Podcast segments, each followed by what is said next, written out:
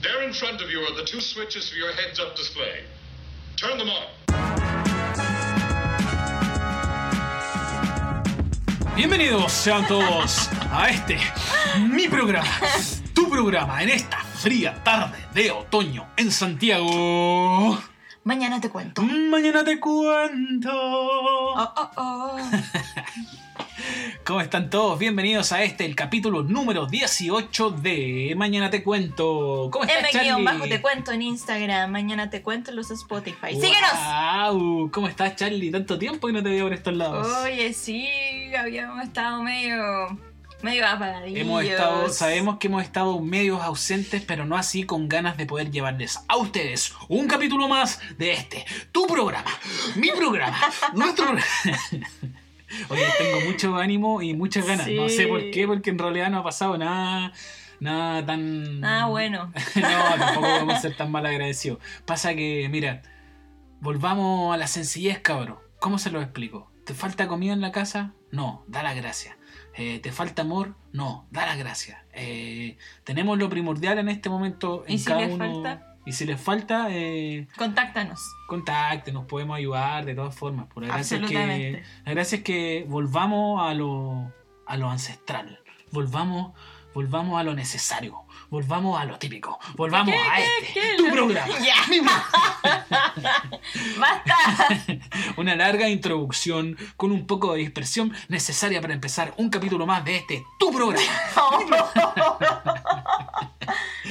Oye, el día de hoy tenemos un programón, por decirlo de alguna manera. Sabemos que no vamos a poder nunca superar el programa pasado que hicimos sobre el capítulo de La Fiera, teleserie que esperamos que todos ya se hayan puesto a ver. Si no la has Nosot- visto, nosotros nos pusimos a ver el circo de las Montini y la verdad que nos ha costado un poquito sí. entrar así como a esperar fervientemente el, el capítulo que viene, pero ya estamos ahí. ya- ya vamos, estamos. vamos lento pero seguro. Pero cáchate la crítica que te voy a hacer yo, Charlie, porque tengo un pequeño análisis. No, ¿Me vaya a criticar a mí? No, a ti no. Sí. Cáchate la pequeña crítica que voy a hacer con respecto a mi análisis de por qué eh, La Fiera nos atrajo más que El Circo de las Montini.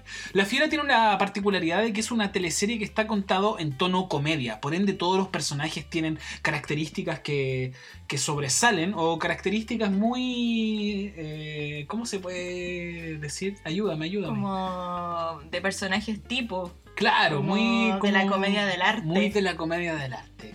Sí. Eh, en cambio, eh, el circo de los Montini es, Es más real. es más como una crítica social donde no, no están estos personajes tan caricaturescos, era la palabra que iba a decir. No están estos personajes tan caricaturescos, entonces se hace un poquito más, Más difícil de entrar. Más difícil de entrar. Bueno, sin dilatar más la información que les estamos entregando, queremos dar las gracias a todas las personas que se hicieron presentes en el capítulo anterior, dejando su saludo, eh, su mensaje de apoyo. Eh, nosotros a veces publicamos en Facebook publicidad, porque sí, hay que decirlo, también invertimos en publicidad para que este programa pueda llegar a más gente, no solo de Chile, sino que del resto del mundo.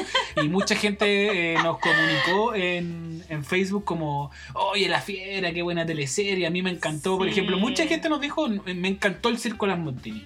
Me encantó. Hay encantó". harta gente, sí, de hecho hicimos una encuesta y entre Pampa Ilusión y el Circo de las Montini ganó el Circo de las Montini, así que nos pusimos a ver esa. Nos pusimos a ver el Circo de las Montini. Bueno, este capítulo no se trata del Circo de las Montini, sino que se trata de una tremenda película que está en Netflix. Sí.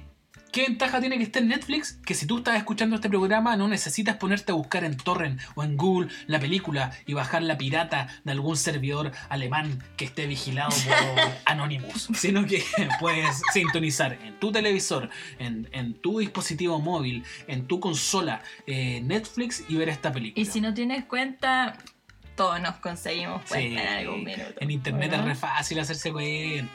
No, ahora hay que pagarla, po. No, si la gente voy a hacer cuentas truchas, eso es ¿En posible. serio? Sí, ¿Eso existe? Wow, que sí. Ahí pongan, antes, pongan en. YouTube no cuenta gratis Netflix, pa, pa, pa, pa, le va a salir toda la info, toda la data, toda la data. Oye, esta película De está en Netflix y es una película que ha estado bastante en boca este último mes. Sí, porque se acaba de estrenar. Se estrenó ahora en mayo y bueno, yo creo que es como por, por la temática eh, más inusual, ha sido bien recibida la película. Estamos hablando de Ya no estoy aquí. Ya no estoy aquí, película del año 2019, que del de- director Fernando Frías de la Parra. Una película mexicana de este señor director Fernando Frías que por lo que estuve investigando no, no conozco las otras películas que ha dirigido, pero conozco de nombre una serie que se llama Los Spookies, que al parecer ha sido una producción, una serie que ha tenido mucho eh, mucho bombo allá en México, que es como la historia parece de unas personas que se dedican como al mundo paranormal. Ah, En- me en- suena, ahora sí. que lo comentáis me suena, Sí. pero parece que acá no llegó un... No, pero por alguna razón escuché como amigas o gente que estuvo Ah, trabajando en esa serie ¿en aquí en? Chile. Sí, sí, sí. Es Ah, como una coproducción. Sí, creo. sí, ahora que lo Es comentáis. como una coproducción. Oye, eh, esta película, eh, hablemos de qué se trata. Primero que nada. Ah, o mencionamos a los actores. ¿Qué prefieres? ¿Por dónde Es que no conozco, no, no anoté todos los actores, pero sí. Pero ahí hay una particularidad, porque esta película tiene la particularidad que no utilizó actores reales, sino que eh, se aventuró en tener en su casting a personas que no son actores para interpretar como para darle un poquito más de realidad a- al tema también que trata la película. Sí, po.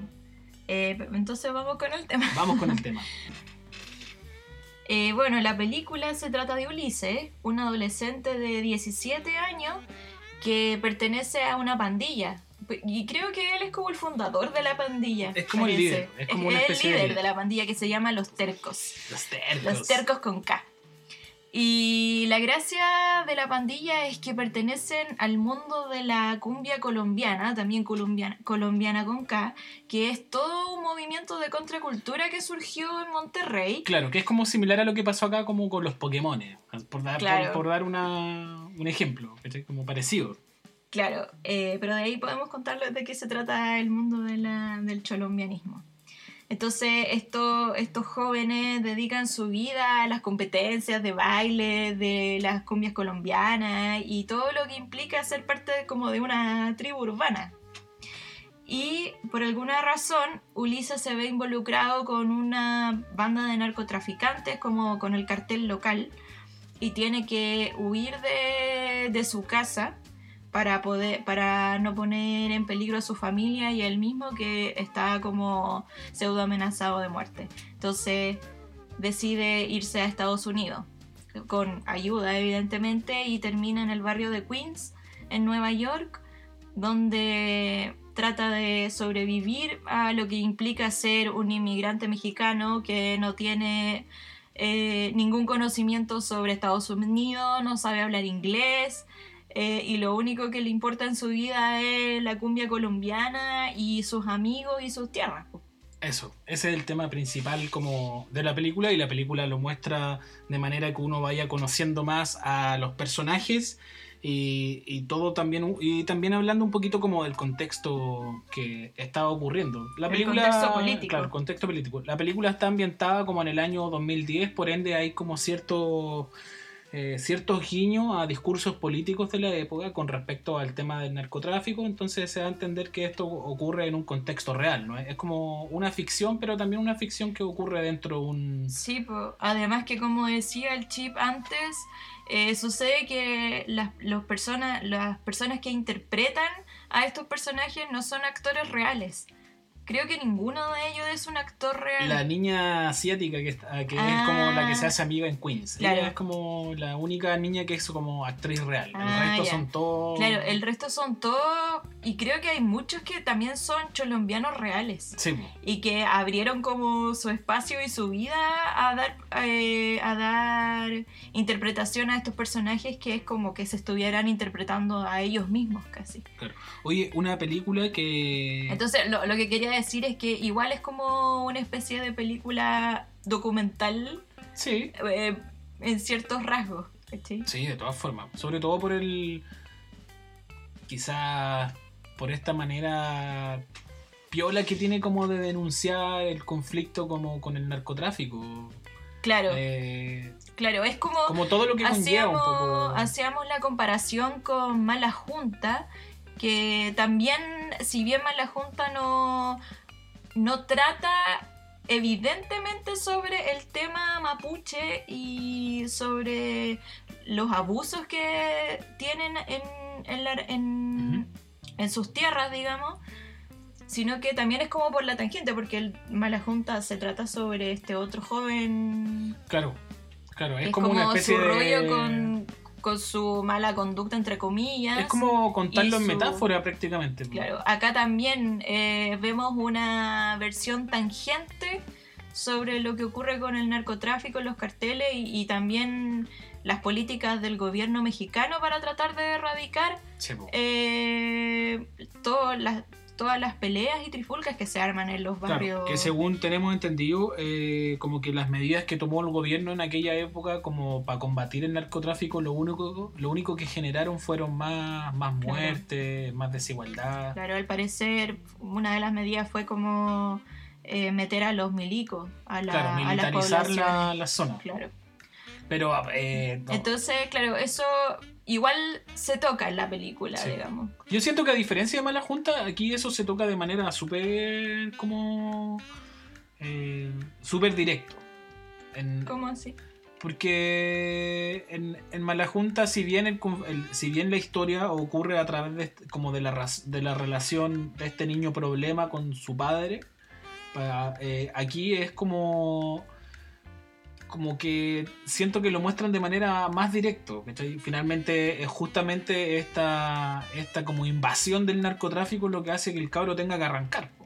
Sí, po. Sí. En el otro, en Mala Junta, hay como un descuido de la familia, una, un desinterés, que es como lo que nosotros podemos traducir en el desinterés del gobierno por el pueblo mapuche. Pero lo que hablaba de indirecto es que no es el tema central central. Claro, ¿cachai? Claro, aquí Como el que uno, central... lo, uno lo ve por la tangente, pero lo Sí. que importa es lo es como estar viendo pasa- lo que ve el personaje, en Sí, verdad. En Mala Junta tenemos a este personaje que no tiene idea de lo que es el mundo mapuche y que llega a este lugar que es Mm. netamente mapuche y estamos en la en la visión de este cabro de todo lo que ocurrió, ¿cachai? En ese, en ese lugar, lo que sufre su amigo. Sí. Y acá también estamos mirando a través de Ulises eh, el rollo con los narcotraficantes. Sí. No es como Que- una persona que está directamente involucrada con ellos. el- ahí se hace extraño el entendimiento como del sentimiento, puede ser porque a lo mejor el personaje no tenía tanta experiencia actoral o qué, pero Ulises de por sí es un personaje como súper... Muy parco. muy, muy, muy, muy inexpresivo. en general la muy- película igual es súper callada. Sí. Es una Sí. película bien silenciosa. Vemos, no, no se Eh, ve como, por ejemplo, el, el perso- lo que le pasa al personaje igual es terrible. Tiene que presenciar Sí. así como una escena muy, muy cruda Sí, de muerte, y, pero no, no vemos como tristeza en el personaje. logramos darnos cuenta la nostalgia que siente a través de, de estos recuerdos que ocurren y a través de la música. Pues la música es como Sí, lo pues, que la ayuda música es lo que lo mueve a él en, en todo el rato, en el fondo. Que también puede ser como una forma de aislarse igual pues. de todo lo que está ocurriendo en el barrio. po. Pero yo siento que ayuda, así quizás de manera circunstancial, a, a la película que este personaje sea un poco inexpresivo porque habla justamente como de la pérdida de identidad. Claro. Como, como, como de qué manera tengo que actuar ahora, de qué manera tengo que ser ahora. Es como el gran conflicto que se ve a través de toda la película. Un personaje como que pareciera que lo único claro, que le desde, desde que se, desde que se vuelve un inmigrante, que Claro. es como el rollo que le genera ahí de voy a tener que cambiar, ¿cachai? Para poder sobrevivir en este lugar que no conozco Claro. y tengo que comer, ¿cachai? Como- Oye, si llegaron hasta acá en el capítulo, yo creo que lo que vamos a empezar a comentar ahora tiene que ver como, como un análisis personal con respecto a la película. Entonces, para que no se coman como un par de spoilers, eh, mejor párenlo acá, vean la película si les interesa y vuelvan a seguir escuchando el podcast porque no podemos analizarla sin Sí, mencionar como no tengo gran- mucho más que decir. Qué risa. Oye, yo eh, al, al terminar la película quedé con una, con una sensación media, eh, no sé, como que me costó un poco la película. Como que sentí que le faltaba como... como... tiene, tiene un ritmo como fluctuante, diría yo, como, como que está ahí, oh, acá en las cumbias, pero volvemos como a la vida normal Sí. y es como, uh, qué largo.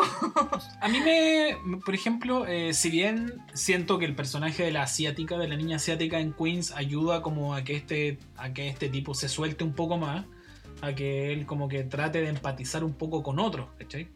Eh, también siento Y de que... integrarlo Sí, también, pues ella es la única que... Claro, es como finalmente que, que me imagino que debe pasar. Po. Los inmigrantes sin duda deben tener mucho eh, mejor buena onda al lugar que lleguen con personas que también son inmigrantes. po.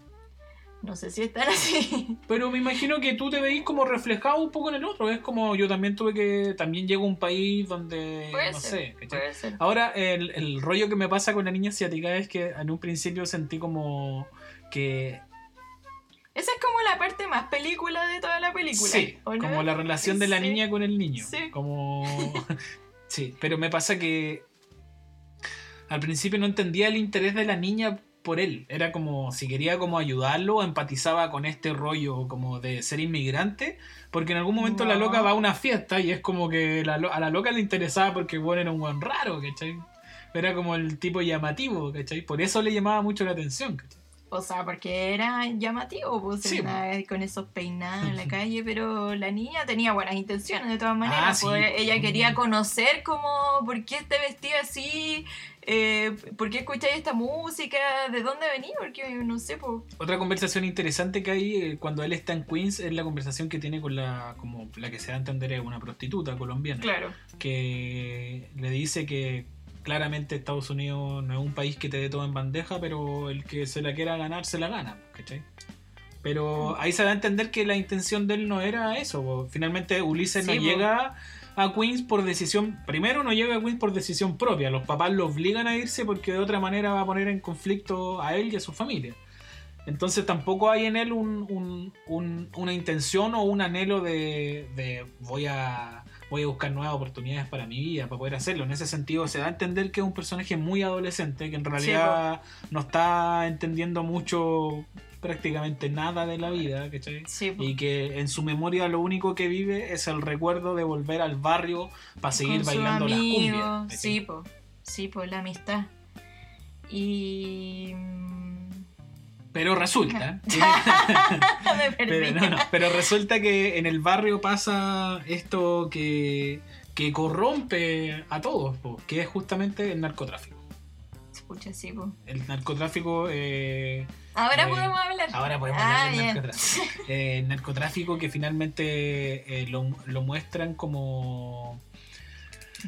Bueno, sucede en Mm. realidad de que Ulises, después de unos meses de tratando de subsistir, su nostalgia es tan grande que vuelve a Monterrey. Vuelve a Monterrey y se da cuenta que el barrio que dejó ya no era lo mismo. Sus amigos estaban metidos también en el cartel. eh, una de sus amigas está embarazada. Entonces ya la, la ilusión, el sueño que tenía, en verdad no era. No era y se ve un, un lugar eh, que está invadido por esta Sí. gente que se está como subordinando contra esta medida del gobierno también que era meter a los milicos a las calles. Eh, es, bien, es, bien, es bien crudo en ese sentido porque finalmente una, como decía la Charlie al principio del capítulo, es una realidad que sí, nosotros sabemos que existe acá en, Chile, en Santiago, probablemente en, toda la, en todas las comunas, en algunos lugares más que otros, eh, no es tan brígido como en México. En México pareciera que la weá es como desatada, como que hay muerte en todos lados, eh, los mismos narcos cobran muerte así en las calles. Claro, es como eh, bien onda Pablo Escobar se también. pues, muestran se muestran las noticias y en las noticias eran puras weas como relacionadas a los Ahora narcos. estamos hablando muy de la ignorancia. Yo no tengo idea de cómo funcionará aquí en los barrios. Los narcotraficantes a lo mejor es igual de brígido y uno no sabe. Pero Sí, yo no. Ya, pero no nosotros acá a la vuelta tenemos, sabemos que hay una wea de narcos y los Ah, locos bueno. están ahí piola, porque claro, no Sí. tampoco puede ser tan alumbrado, ¿cachai? A lo mejor Sí. acá no se permite. Hay, hay lugares que están más estigmatizados y en donde se sabe que siempre ha estado el tema de la droga, que por ejemplo la legua, ¿cachai? Claro. Eh, pero acá muestran cómo finalmente lo eh, como yo da me da la impresión de que los narcos también funcionan como esta especie como de poder como es como un quinto poder un sexto poder ¿cachai? en donde los locos arrasan prácticamente con toda la Y zona subordinan a toda la gente a su de manipulación ahí del Sí, pueblo igual, pues como regalando la Claro. mercadería a las personas, o es una manera a los, de, de eh, a los el control niños, juguetes, qué Claro. sé yo. Sí, pues Es una bien- manera de tener el control. es bien crudo y cómo esto repercute en que finalmente este cabro adolescente como como súper inocente. Yo creo que ese es el rollo del personaje, un weón muy inocente. Puede ser igual. Terre- tremendamente inocente, porque Sí. el weón no es un weón malo. En ningún momento te lo muestran como un No, weón malo. cero, pues si a él lo único que le importa es la música, es como la canción de 31 minutos. ¿Cuál ¿Por canción? qué no ponen siete Ah. en la escuela? Claro, que vuelve con el anhelo a la ciudad de que de encontrarse de nuevo con los cabros y resulta que ya están todos metidos en la bola Sí. de las pistolas y la weá, entonces el loco se encuentra que solo prácticamente. Claro, Solo. porque él se va a un lugar en el que no se siente perteneciente a nada. No, po. Que, Que más encima lo que huean, ta- que lo hue- discriminan. Claro, con mucha discriminación y después vuelve a este lugar donde había sido como su alma mater Y donde él era como el- la estrella. y donde, claro, donde él era la, la estrella, el líder y ve que ya tampoco pertenece a ese lugar. No. Entonces, ¿cómo se llama la película? Ya no, Ya no estoy, estoy aquí. aquí. El nombre está súper bien atinado. Yo como en, una, en una segunda o tercera lectura sentía que era un poco lo que pasa como con los pueblos originarios. Volví como a tratar de darle como esos, pero la película no los menciona en ningún momento. Es solo una lectura que le di yo que era como eh, cómo finalmente personas que pertenecen a pueblos originarios por temas como laborales a veces se tienen que ir a otra ciudad y van perdiendo consumidos por esta misma sociedad su propia identidad. ¿Qué te parece a ti ese análisis? Eh, sí, creo que es acertado también esa visión. No sé si es como eso que trata No, la película. no, la película es que la película ni siquiera lo menciona, pero le dar- extrapolar a Sí. muchas eh, situaciones de discriminación contra un ser humano solo Sí. por ser como es, ¿cachai? Claro, porque la película no hace énfasis en la búsqueda de identidad, sino que habla de la, de la pérdida de identidad. De la pérdida de identidad. Sí, qué, qué triste, pero igual, bueno, la película es bien. Es como bien plana igual en ese Es que es muy sentido, ¿no? No es como sentido, no- dramática. No, y no tiene como un no- giro que te, que te deje como un mensaje de fondo, ¿cachai? No tiene esa cosa como No, que... no, para nada. Es una película muy sincera que te muestra... es un episodio de la vida de Claro. este personaje Ulises. Y yo pregunto, no alcancé a investigar, sorry. Me preguntaba si Ulises tenía que ver con el nombre del Ulises de la Odisea. Ah, puede ser. No, no, no me informé. Si alguno de ustedes sabe, Pero infórmenos. yo en, O se alguna, encuentra alguna en similitud con ese partes personaje. hablaban del camino del héroe y que él es como todo lo contrario del Ah. camino del héroe. ya, pero Porque igual no- puede tener sentido también, po. Sí. Ulises que está su vida viajando, encontrando, tratando de encontrarse. Sí, Pero es que finalmente es como el camino que todos decidimos tomar en algún momento, el camino de todos. Claro. Todos Y en la adolescencia, sobre todo. En la adolescencia, pero qué triste igual llegar a, a tu pueblo y que estén todos en otra. No, Digo, más que estén en otra, estén todos metidos en la weá del narcotráfico. así Sí, como po, ya- la razón por la que te tuviste que ir más encima.